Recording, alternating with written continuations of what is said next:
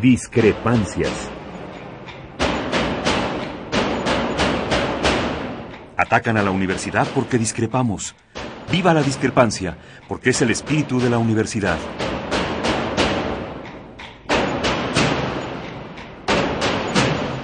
Martes de Discrepancias. Conducen Miguel Ángel Velázquez y Mariana Suárez.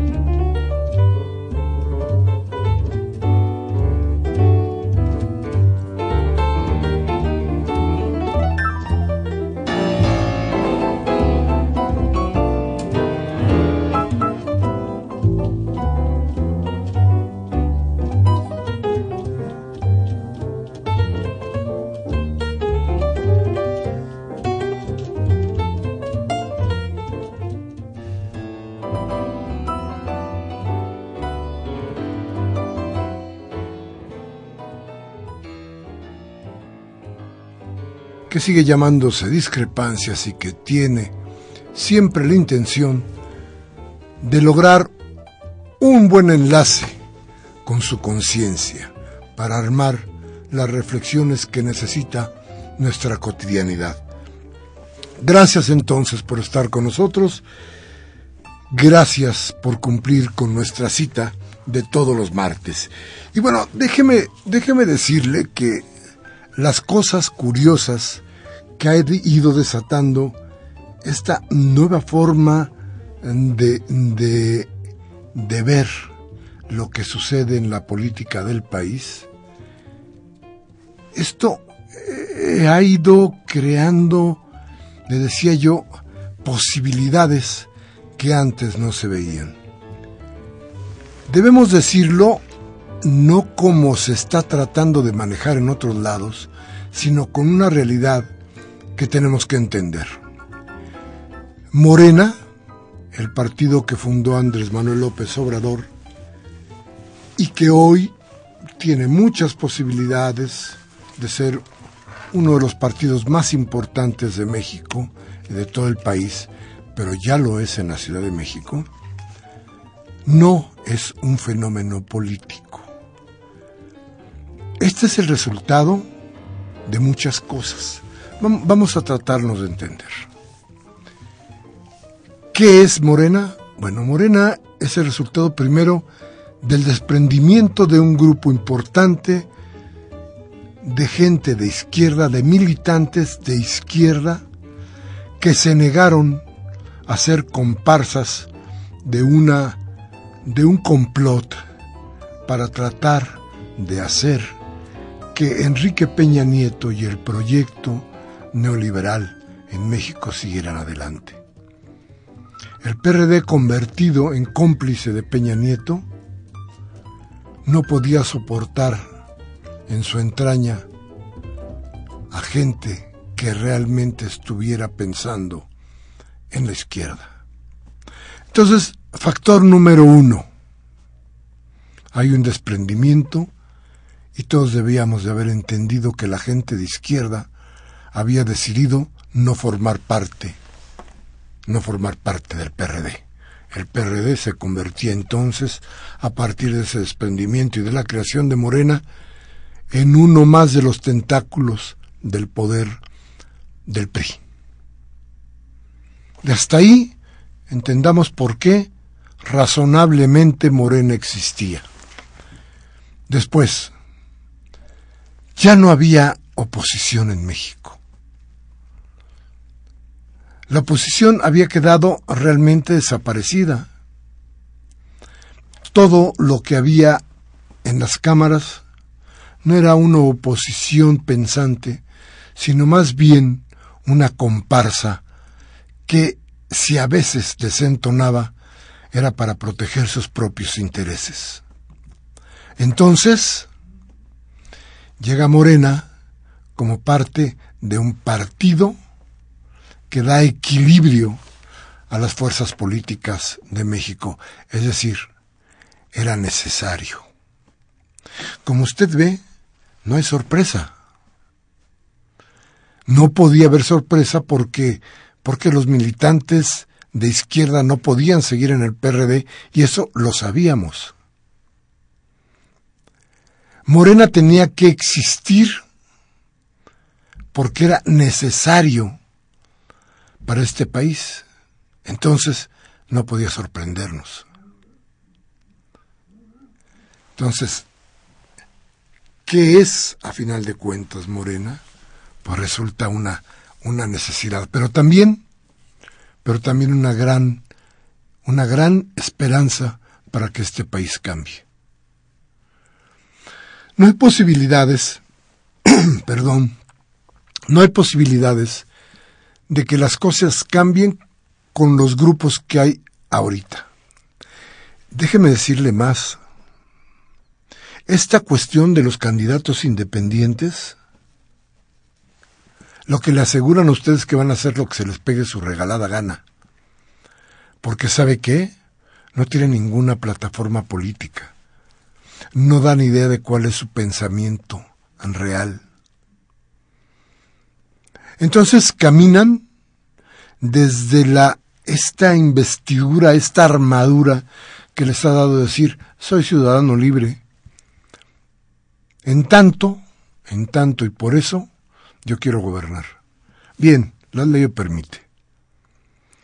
Pero, ¿y quiénes son estos señores? Por ejemplo, ¿quién es el Bronco? Pues a lo mejor es otro idiota igual que, que Fox.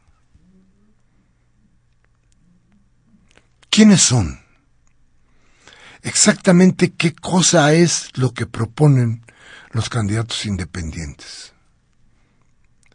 Bueno, claro que cuando uno va a la urna y se encuentra con que hay un tipo que está en contra de los partidos políticos que nos parecen odiosos, votamos por él. Pero, pero esos tipos nos van a gobernar, ¿eh? Y no tienen idea, no hay rumbo hacen cosas de pronto que parecen de un lado, parecen del otro, que chocan entre sí, que desgracian vidas. ¿Cómo tenemos que hacer entender que no se puede votar por el fulanito o por la fulanita que son o bonitos o muy desparpajados? Si yo no entiendo, por ejemplo, cómo pudo ganar la candidata del PAN en Miguel Hidalgo cuando son tan conservadores los habitantes de esa parte de la ciudad, pero bueno, una mujer que, que realmente no puede decir, caray, este es todo un albur permitir que esa mujer, que esa mujer eh, gobierne. Pero ellos lo buscaron porque están en esa idea, ¿eh? ¿Quién es el más bronco? ¿Quién es el que grita más? ¿Quién es el que dice majaderías? ¿Quién es el que... Esos son los que pueden llegar sin razonamiento, sin idea, sin rumbo y sin bandera a gobernar el país. Cuidado con eso. Cuidado con eso porque sí sabemos, cuando menos en el caso de Morena, que ahí hay un partido claramente orientado a la izquierda. También, afortunadamente, sabemos que el PRI y el PAN son exactamente lo contrario, la derecha. Y sabemos también que el verde es la comparsa del poder. No importa de qué color, de qué, signo sea el que esté en el poder, ellos lo acompañarán. Son alfombra, son servidores del poder, son serviles al poder. Por eso cuando se habla de las candidaturas independientes, usted debe estar consciente de que lo que necesitamos en este país es rumbo, no quien pegue de gritos. En fin, esto es discrepancias, gracias por estar con nosotros.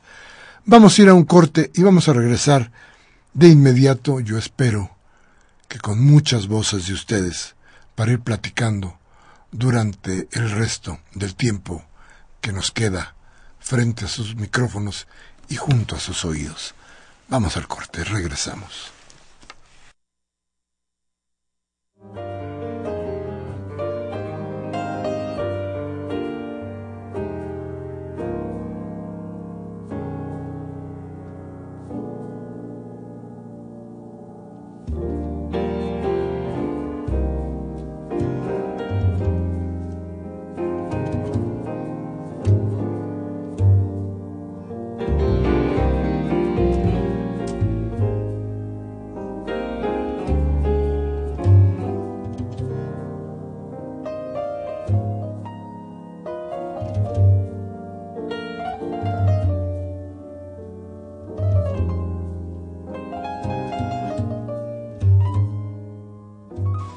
Bien, gracias, gracias por seguir con nosotros. Le doy nuestros teléfonos 5536 8989 y helada sin costo 01800 5052 688. Acuérdese usted que ya el helada no, realmente ya no existe, pero bueno, ahí se lo damos, de cualquier manera. Bien, platicábamos de qué iba a pasar con los independientes o qué prefigura la idea de los independientes. Pero no hay que olvidarnos de los adelantados. Los adelantados tienen otro rollo. A ver, ¿quiénes son los adelantados? Margarita Zavala ha puesto, ha puesto, ¿quién es Margarita Zavala? Margarita Zavala es la esposa de Felipe Calderón, el tipo que cuando llega al poder habla de que está en él haya sido como haya sido vergüenza para todos nosotros. Pero no se conformó con eso. Hizo de este país un mar de sangre. Una guerra que no termina, una herida que sigue y sigue sangrando. Ese, el chacal, el chacal de los pinos, como le decimos aquí, el chacal de los pinos tiene una esposa, la esposa se llama Margarita Zavala. Margarita Zavala es desde luego quien ha acompañado al Chacal seis años en la presidencia de la República y que ahora quiere ser presidenta de México. Habrá que estar pendientes porque no es nada más la candidata del PAN. Puede ser la candidata de muchos otros. De mucha gente que requiere que las ideas que movieron a Felipe Calderón para hacer todo lo que ya hemos dicho miles de veces aquí, eso suceda. Entonces, cuidado con Margarita Zavala. ¿Por qué quiere Margarita Zavala una mujer tan apagada, tan gris, tan fuera de la idea política de este país? ¿Por qué quiere ser presidenta? ¿Por qué? ¿Usted se lo puede imaginar? Bueno, entonces, a ver, ahí está Margarita Zavala, que tiene un rumbo definido, que usted y yo ya conocemos, y que tenemos la idea muy clara de que caminará, caminará por la acera, la acera de la derecha. Esto quiere decir que usted debe pensar si esto nos conviene o no nos conviene a todos los habitantes del país y que debemos recordar que no tendría que ser tan diferente de lo que hizo su esposo y que eso nos tendría, nos traería desde luego un problema fundamental. Luego nos queda ahí nada más ni nada menos, nos queda nos queda ahí también ¿quién cree usted? Miguel Ángel Mancera. ¿Qué pasa con Miguel Ángel Mancera? Miguel Ángel Mancera se adelanta un tanto y dice, yo quiero competir por la presidencia de la República. Dice que va a ser un candidato independiente. Entonces, de entrada, descalifica a su partido o al partido que lo lanzó al gobierno del Distrito Federal. Descalifica al PRD. Pero entonces independiente, Independiente, es decir, no será candidato ni del PRI, ni del PAN, ni del PT, ni de nadie. ¿Irá solo? Bueno, vamos a ver si es cierto. Y desde luego, está Andrés Manuel López Obrador, que yo no diría que Andrés Manuel está adelantado por una sola razón. Andrés Manuel ha sido dos veces víctima de un fraude. Es decir, estar tratando de luchar por lo que le quitaron. Entonces, entonces, ¿qué cosa es lo que tenemos que ver frente a nosotros? ¿Qué tenemos? La esposa, Margarita Zavala, del Chacal de los Pinos. Miguel Ángel Mancera, que parece haber perdido el rumbo político, o tal vez nunca lo tuvo, y que ahora busca una cuestión independiente. Y Andrés Manuel López Obrador, que insisto, no se vuelve a postular, quiere ir por lo que ya tenía, por lo que le quitaron. En fin, gracias por seguir con nosotros. Vamos a ir a un corte, vamos a regresar con nuestro invitado y desde luego nuestros teléfonos el 5536-8989 para que su voz, que es lo más importante de este programa, suene aquí, en Radio Universidad. Vamos al corte y regresamos.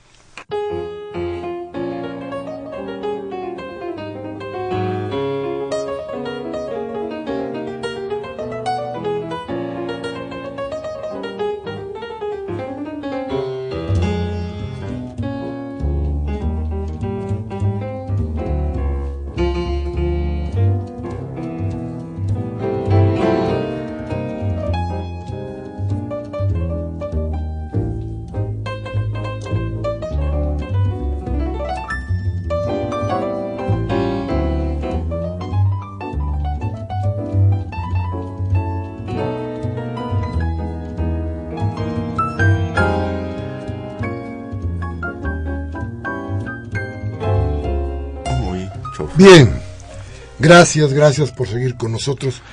Qué bueno que está aquí. Fíjese que uno de los conflictos que le ha movido el piso y muy en serio al poder ha sido el conflicto con los maestros, ha sido el movimiento de los maestros, ha sido la razón de los maestros para manifestarse en las calles de la ciudad. Estos maestros que además han sido atacados de manera bestial por una serie incontable de voces de la radio, por mucha gente, por toda la opinocracia, por mucha gente que, que supongo que no les interesa, o que sí les interesa porque hay un plan detrás de todo esto para convertir el sistema educativo en otra cosa. ¿Qué va a pasar con eso? Entonces yo me permití llamar a Pedro Hernández, que es director de la Escuela Centauro del Norte allá en Iztapalapa, que ha sido dirigente de la CENTE y que yo creo que tiene muchas cosas que, platicarnos porque, porque este movimiento no acaba. Pero, ¿y por qué no acaba, Pedro?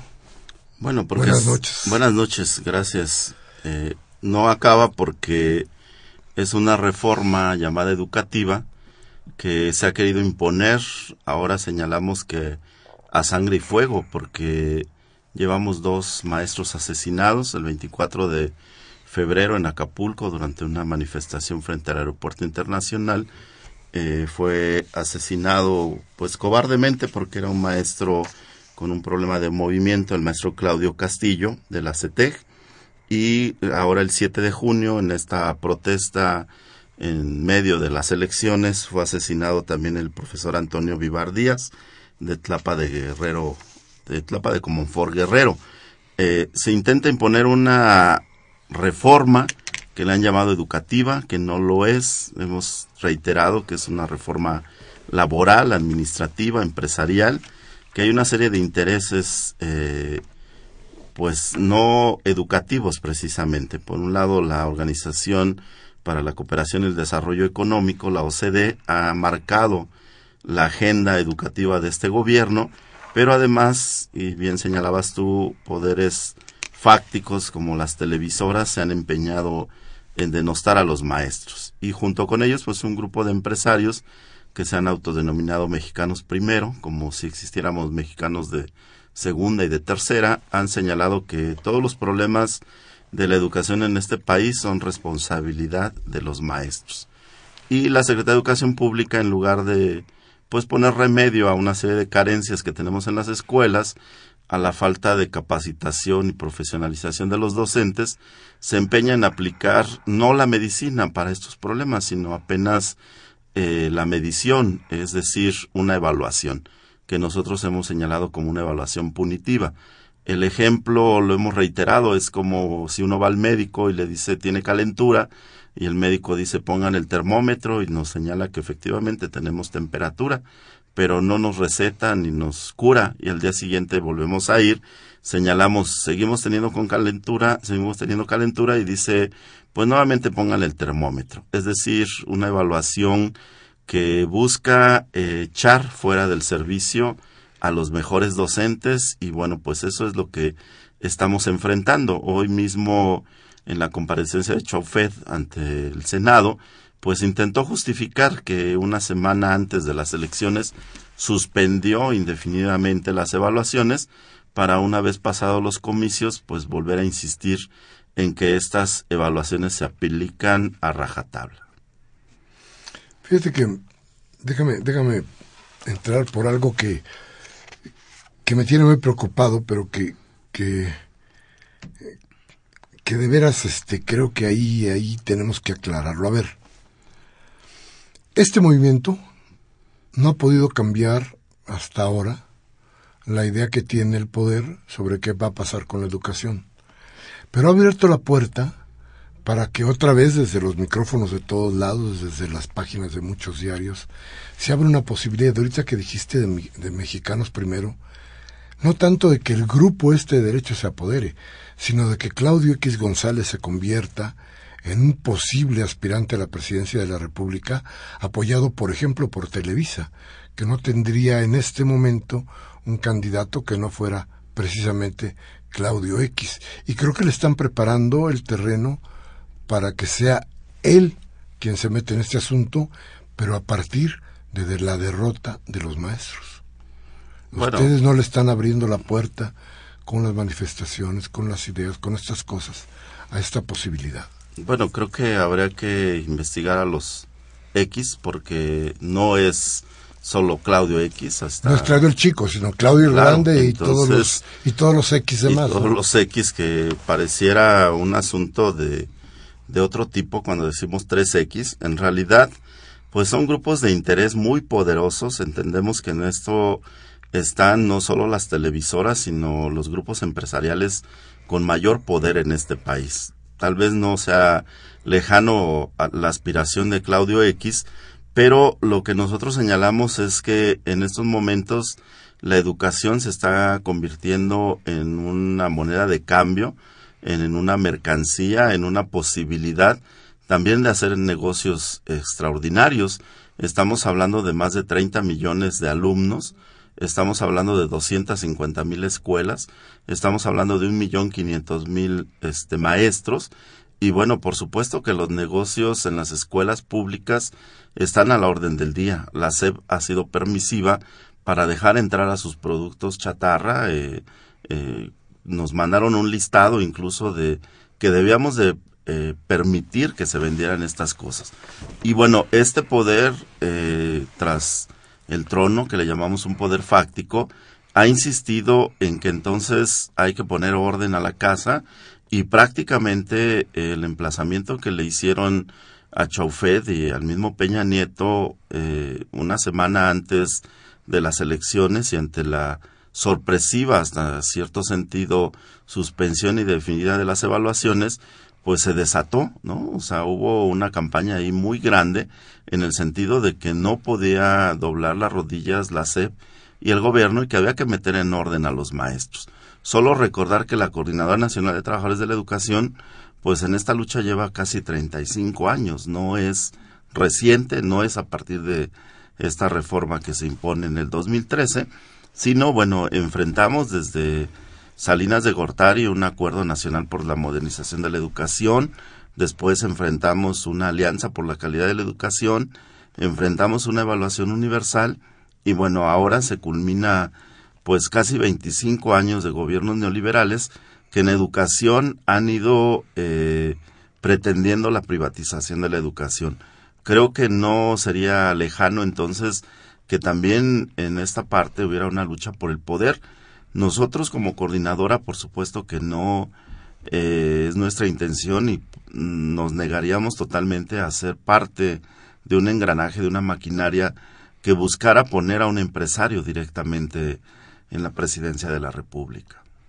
Pero ¿no creen ustedes que han dado pie para que esta especie se pueda, pueda ir adelante, tome forma?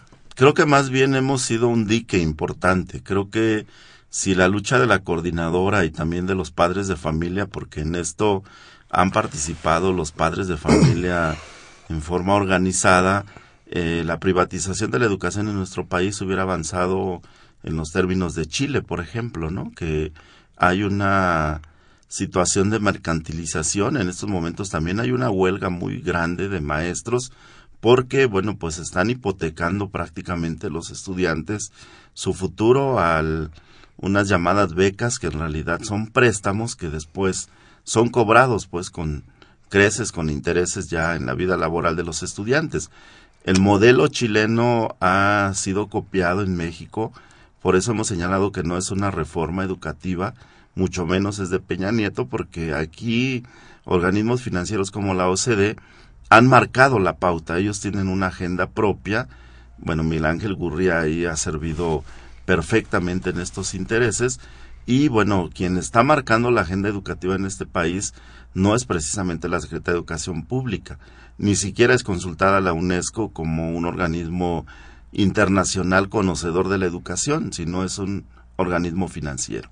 Claro, y yo me doy cuenta, o parece que lo que tengo enfrente es la idea de que aquí se está jugando una cuestión política, porque, a ver, ¿por qué no se habla de cuáles son las condiciones de las escuelas? ¿Por qué no decimos que hay escuelas en las que no existe ni siquiera luz eléctrica y están hablando acá de computadoras? ¿Por qué no decimos que los maestros tienen que caminar dos kilómetros, cinco kilómetros, veinte kilómetros para llegar a sus escuelas? ¿Por qué no decimos que hay escuelas en las que no hay pizarrón, pero hay tierra y en la tierra es donde se enseña a los, a los alumnos a, a, escribir y a leer. ¿Por qué no hablamos de las carencias estas? Todo esto, ¿qué significa? ¿Qué está pasando? ¿Por qué no se dice? Porque a final de cuentas, estamos hablando de, nosotros, dicen los maestros, nosotros no queremos esta evaluación. La SEP dice, la evaluación va como de lugar y creo que es hasta una amenaza. Pero todo lo demás, Claro. ¿Por qué, ¿por qué no se habla de todo lo demás? El llueve o truene reciente de Chaufet y que quien se oponga a esta evaluación ofende al presidente, en realidad en este fin de semana que se aplicó o intentó aplicar una evaluación a 48 mil docentes que aspiraban a plazas de director y de supervisor y que por supuesto en esta parte pues eran como voluntarios, en realidad ni llovió ni tronó, pero la evaluación no pasó, cuando menos en Michoacán y en Oaxaca. Y en 17 estados eh, hubo movilizaciones este fin de semana eh, planteando que esta es una evaluación punitiva y que efectivamente no está evaluando las condiciones en las que realizamos nuestro trabajo. Yo soy director de una escuela primaria en Iztapalapa que tiene una serie de carencias y que no han sido atendidas en los últimos años ni por el gobierno federal ni por el gobierno del Distrito Federal, ni por el gobierno delegacional.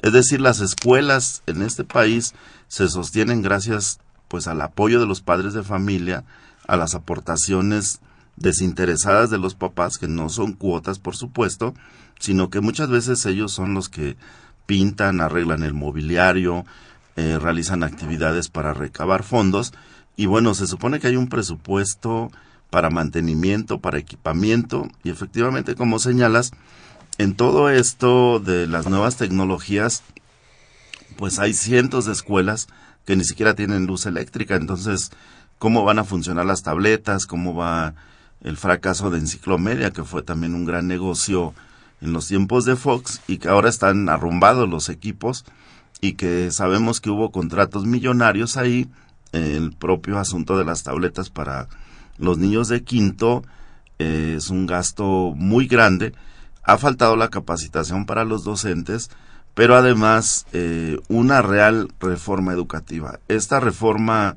en ciernes en realidad no tiene una línea que señale cómo mejorar las escuelas, cómo transformar planes y programas, cómo eh, preparar a los maestros para que entonces sí pudiera darse una evaluación no solo a los docentes, tenemos que evaluar el propio sistema educativo.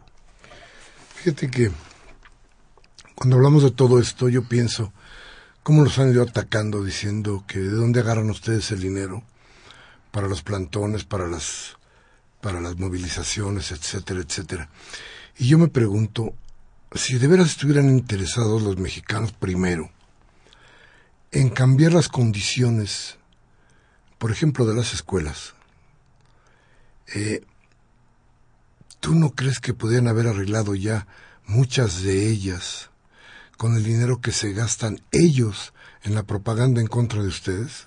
¿Tienen una idea de cuánto se gasta X González y estos disque mexicanos en toda la propaganda? ¿De dónde agarran ellos ese dinero? ¿No sería mejor que lo invirtieran ellos en las escuelas para que las cosas se vieran de otra manera? Claro, y creo que también tenemos que decir categóricamente que no hay un financiamiento externo para este movimiento. Nosotros mismos tenemos que, con nuestros propios medios, movernos. Los maestros que han estado en el plantón en el momento de la revolución ya casi año y medio, en realidad, pues vienen con sus pocos recursos, ahí tiene que pagarse hasta el uso del baño y bueno, los alimentos, el transporte y demás. En realidad eh, son parte de las campañas negras, ¿no? Si hay políticos interesados en desestabilizar el país a partir de la movilización de los maestros y que entonces eh, en apariencia recibimos eh, carretadas de dinero para poder trasladar a miles de docentes que han venido una y otra vez a la Ciudad de México, porque aquí está centralizado el poder, aquí tiene que resolverse, aquí están los senadores, los diputados que aprobaron esta reforma, pero también está el Ejecutivo que eh, tendría que entender que una reforma impuesta de esta forma no va a funcionar, que está destinada al fracaso y que, bueno, una y otra vez es recurrente la movilización. Mañana mismo cientos de escuelas eh, primarias de preescolar y educación especial de la Ciudad de México estaremos en paro, estaremos en una movilización a partir de las 8.30 de la mañana, igual en el Monumento a la Revolución, porque tenemos más de ocho mil compañeros maestros aquí en la ciudad que sus contratos, por ejemplo, vencen el 16 de agosto. Es decir, que para el siguiente ciclo escolar puede haber un déficit de maestros todavía mayor y lejos de mejorar o transformar estas condiciones, lo que se está diciendo es aplíquenles una evaluación. Saquen a los malos maestros, a los no idóneos, y dejen supuestamente solo a los buenos idóneos. Un examen no puede demostrar quién es un buen maestro y quién no lo es. Fíjate que antes de irnos un corte yo quisiera preguntarte una cosa más. Fíjate que me preocupa mucho porque, a ver, ¿cuál sería la idea? Ellos dicen solamente la evaluación y saber si los maestros saben o no saben. Si los que no saben, según esta evaluación, tendrían que irse de la docencia. Es decir, los despedirían. ¿Cuántos? ¿Quién sabe? Pero las escuelas se quedarían sin maestros. Y entonces el proyecto parecería ser cuántas escuelas se tienen que cerrar para que triunfe el proyecto que tienen ellos. Es decir, el proyecto de ellos es despedir maestros, sí, pero también cerrar escuelas. Déjame ir a un corte claro. para que regresemos con la respuesta. Muy bien. Vamos al corte, regresemos. Nuestros teléfonos, como siempre, 5536 8989, llámenos.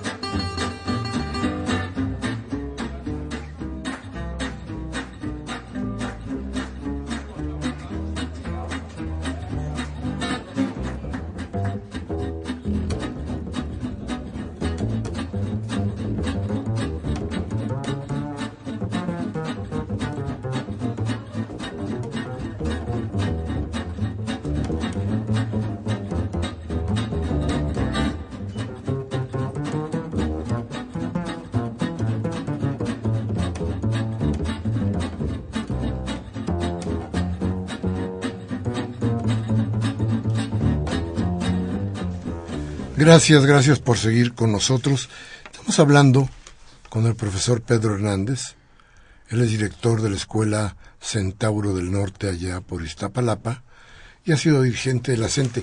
Estamos comentando qué es lo que pasa. A ver, esto que nos dicen todos los días, en todos los noticiarios, en todos los programas de análisis, que ha habido veinte mil, que nos dicen, ¿por qué los maestros no quieren dejarse evaluar? Deberíamos de saber qué maestros sirven y qué no. Y parece que esto tiene lógica. Pero lo que no nos damos cuenta es que detrás de esto hay un proyecto. un proyecto que parece encaminado a cerrar escuelas. A mí me parece esto, pero te lo pregunto, Pedro, ¿sería ese el proyecto, la idea? Cerrar escuelas para tener necesariamente que abrir, cerrar escuelas públicas para abrir escuelas privadas, desde luego. Sí, primero eh, señalar que no nos negamos a la evaluación. Por ejemplo, yo soy director dictaminado, se dice, es decir, que presenté una evaluación y presenté una serie de documentos que acreditan mis estudios. Antes existía un escalafón donde uno concursaba y podían eh, asignarle una plaza de director dictaminado. Es decir, yo mismo presenté una evaluación, un examen de oposición, que lo aprobé y bueno, por eso tengo esta categoría de director dictaminado. Entonces nosotros hemos señalado que no nos negamos a la evaluación. La cuestión es que no puede ser una evaluación con fines punitivos donde la amenaza es no apruebas, te vas, en lugar de decir tienes deficiencias, te falta conocimientos, preparación, entonces te lo voy a proporcionar. Es un poco como si con mis alumnos yo dijera repruebas y además te echo del salón. Eso es lo que quieren hacer con los maestros. En la otra parte, efectivamente es un proyecto de privatización.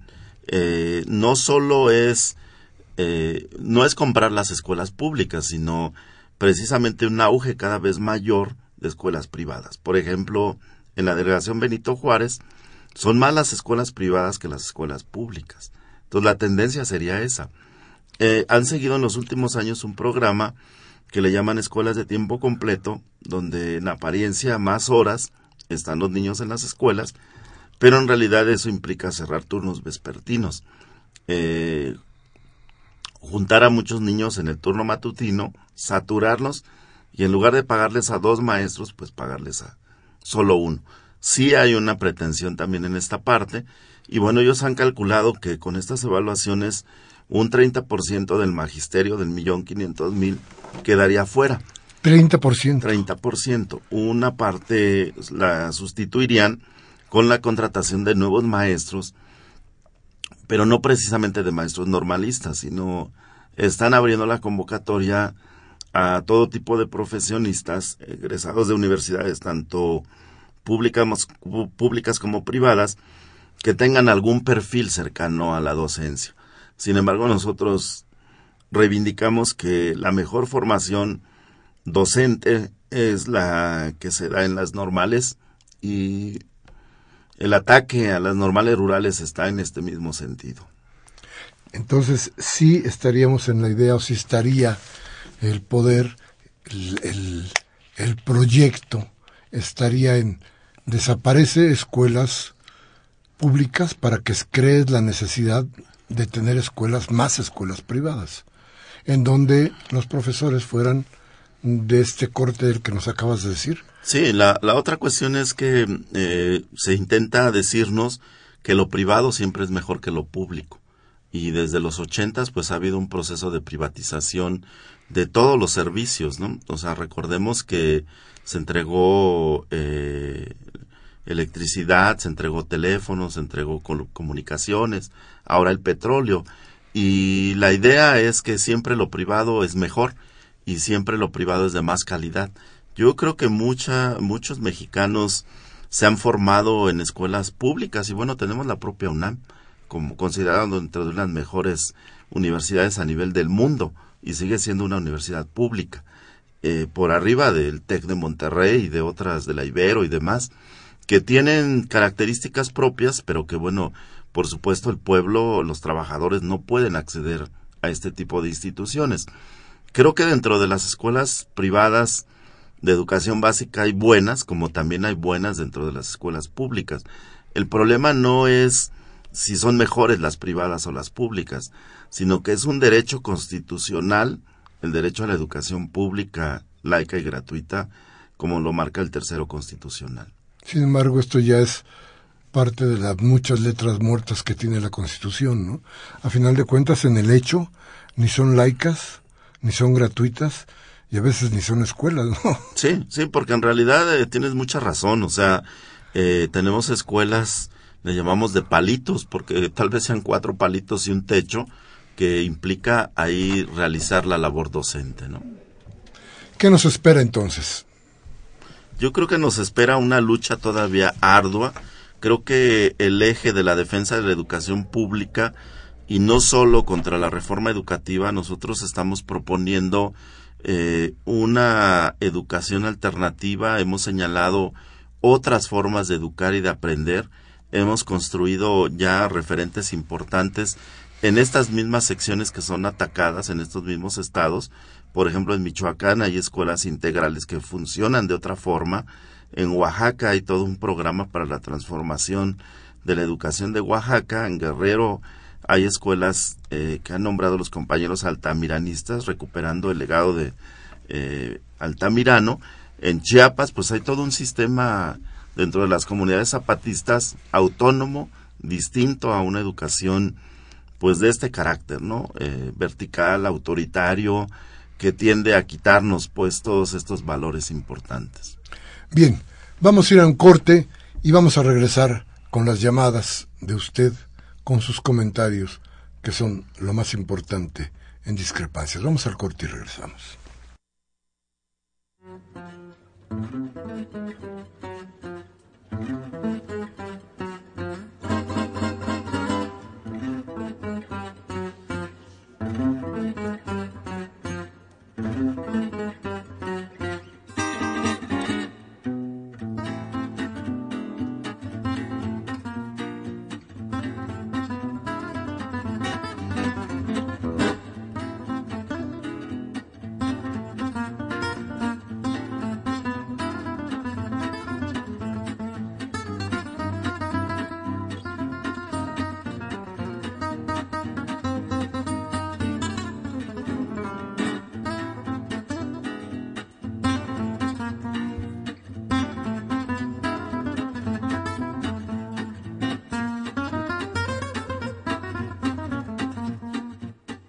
Bien, gracias, gracias por seguir con nosotros.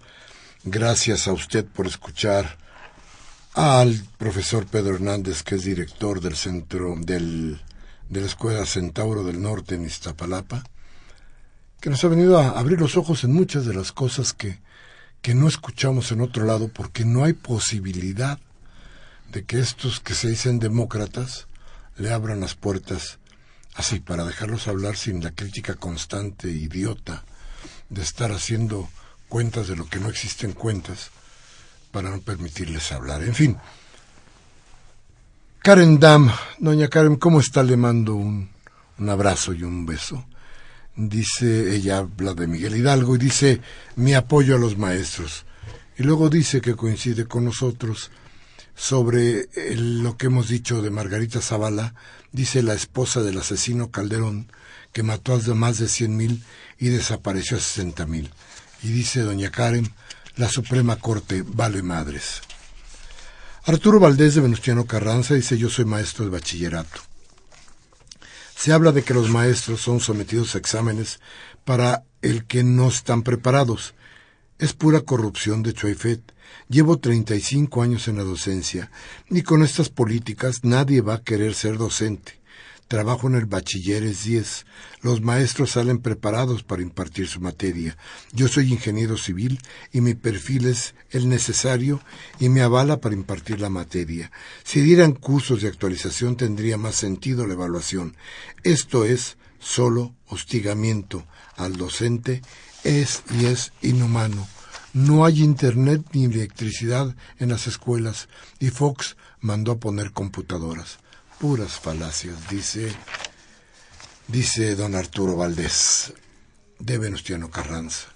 Francisco Javier Márquez de, de Coajimalpa dice, Miguel Ángel Mancera es candidato independiente políticamente, pero es un candidato a la presidencia dependiente de los empresarios, es decir, que son para más impuestos y una ciudad que crece de manera desmedida.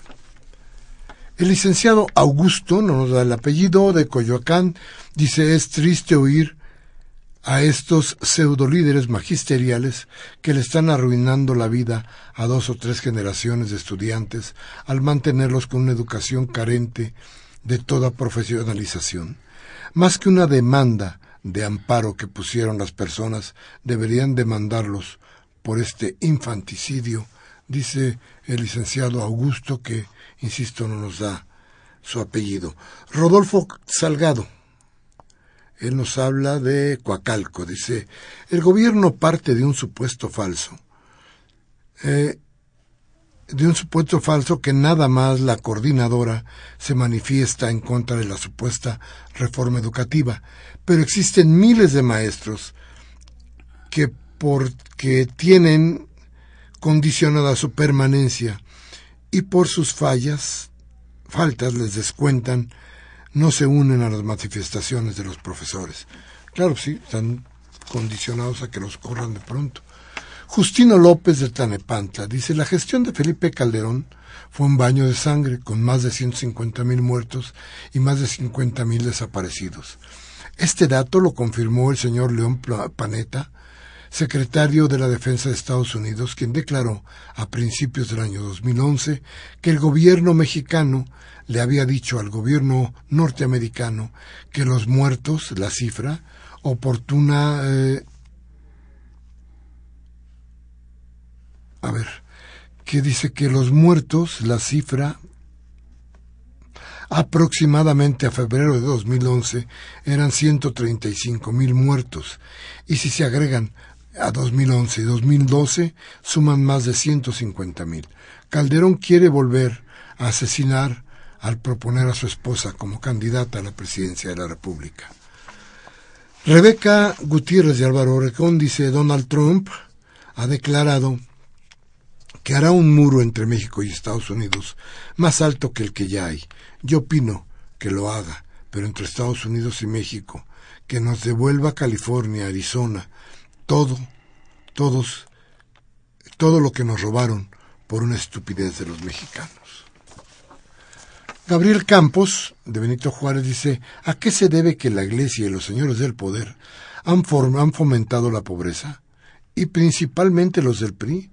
Su lema es que se fomenten, mm, que se fomente más a la pobreza para que sigamos nosotros existiendo en el poder, ya que sin ellos no habríamos llegado a donde estamos. ¿No será que ya es tiempo que el programa de ustedes, que ustedes dirigen atinadamente, vayamos pensando quién va a ser nuestro presidente independiente? Caras nuevas, no fósiles, dice don Gabriel Campos. Y Jaime Chiapa de Tlatelolco dice, un abrazo para Muchas gracias, muchas gracias. Eh, y dice que me le manda un beso respetuoso a Mariana, que hoy no pudo venir, pero que estará el próximo martes seguramente con nosotros. Dice, seguro para ustedes, ¿cuál es el noticiario más confiable?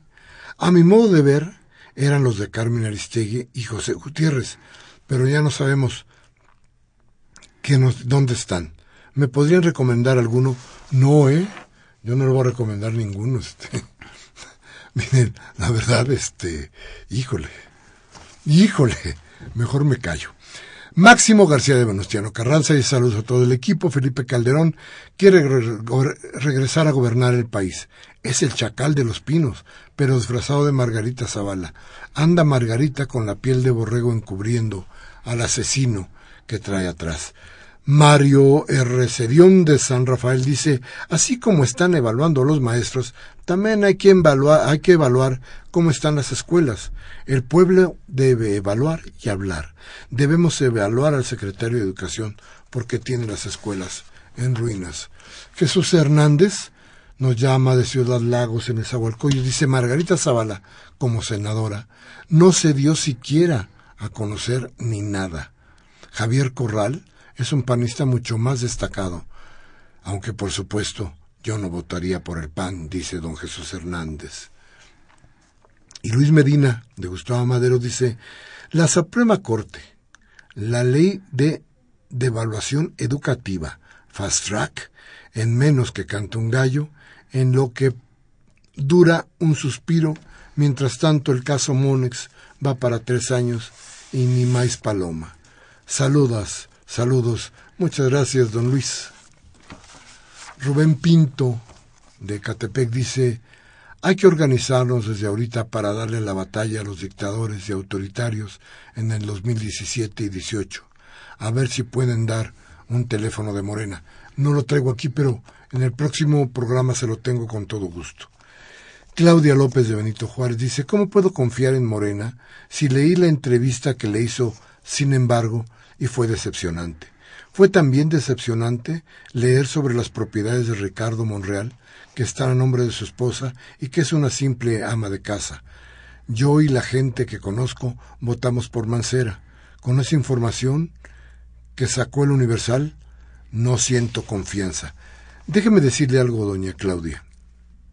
Dice usted, ¿cómo puedo confiar? Voltee usted a, a su alrededor y vea quiénes son los otros. Mire, yo ve también lo de... Sin embargo, creo que la idea es cómo caminar hacia otro lado. Claro que debemos de tener en cuenta que si Morena repite lo mismo que hizo el PRD, si recibe a la gente que hizo daño al PRD, se pudrirá antes que el PRD. Entonces yo creo que no lo veremos llegar al, al 18 y tendremos una idea totalmente diferente de lo que podría pasar en el país. Pero yo creo que esto es un dictamen que tendrá que hacer el propio PRD para evitar que la gente corrupta esté dentro. En el caso de Monreal, creo que ya lo platicamos aquí, no confío en absoluto en el señor. Armando Rojas de Coyoacán dice, le faltó decir al conductor algo de Morena. Entre los colaboradores a que se ha agregado a AMLO, hay mucha gente muy capaz, con múltiples disciplinas, economía, derecho, investigadores y gente ampliamente capacitada. Es un acto de corrupción postularse para un puesto para el cual no se está capacitado, pero en Morena podría pasar claro. Pero ahora hay mucha gente muy capaz en el partido. Estoy de acuerdo con usted, señor Rojas. Adriana Martínez de Naucalpan dice, en este país gana el PRI no solo a través del voto de la pobreza, sino sobre todo de la corrupción. La mendicidad, porque mucha gente acepta aún teniendo casas, siendo clase medieros, despensas de doscientos pesos. La corrupción abunda en la sociedad. Los políticos corruptos salen de una sociedad corrupta. Se necesita cambiar los valores de la gente. Una sola mujer, un hombre buenos no pueden cambiar todo el país. Necesitamos tocar fondo. Muchas gracias, don Adriana. Se nos está terminando el tiempo y yo quiero pedirle una última reflexión a nuestro amigo Pedro Hernández sobre el conflicto, el, conflicto en la educación de México. Pedro. Lo que está en disputa es el futuro de nuestro país. Lo que se está peleando no es privilegios, no es beneficios para los maestros, ni siquiera mejores salarios. Lo que se está peleando es la posibilidad de un desarrollo propio en nuestro país. El día de ayer, Paulo Speller, que es el secretario general de la Organización de Estados Iberoamericanos para la Educación, la Ciencia y la Cultura, declaró que aunque la evaluación tiene un valor trascendental en los sistemas educativos, no debe considerarse de manera aislada ni tener un carácter punitivo. Esta lucha va a continuar y esta lucha va a triunfar. Y esperamos, desde luego, Pedro, que además tenga mayor comprensión por parte de la gente para que los acompañe en esto, que no es lucha nada más de ustedes, sino de, de, nosotros, de nuestros hijos y de todos los demás. En fin, hoy 23 de junio del 2015 se acabó discrepancias. Humberto Sánchez Castrejón estuvo en los controles técnicos, Cintia Carranza en la asistencia de producción y Elena Hernández en la producción. Y yo, como siempre, Miguel Ángel Velázquez, le pido, le ruego, por favor, si lo que si dijimos aquí le sirve, por favor, tómese un café con sus amigos. Hable de lo que aquí hablamos. Reflexione. Pero, pero si no quiere, si le da mucha hueva pensar bien y reflexionar, esta democracia le da oportunidades. Cámbiale a Televisa o cámbiale a Radio Fórmula para que le cercenen el cerebro. Hasta la próxima.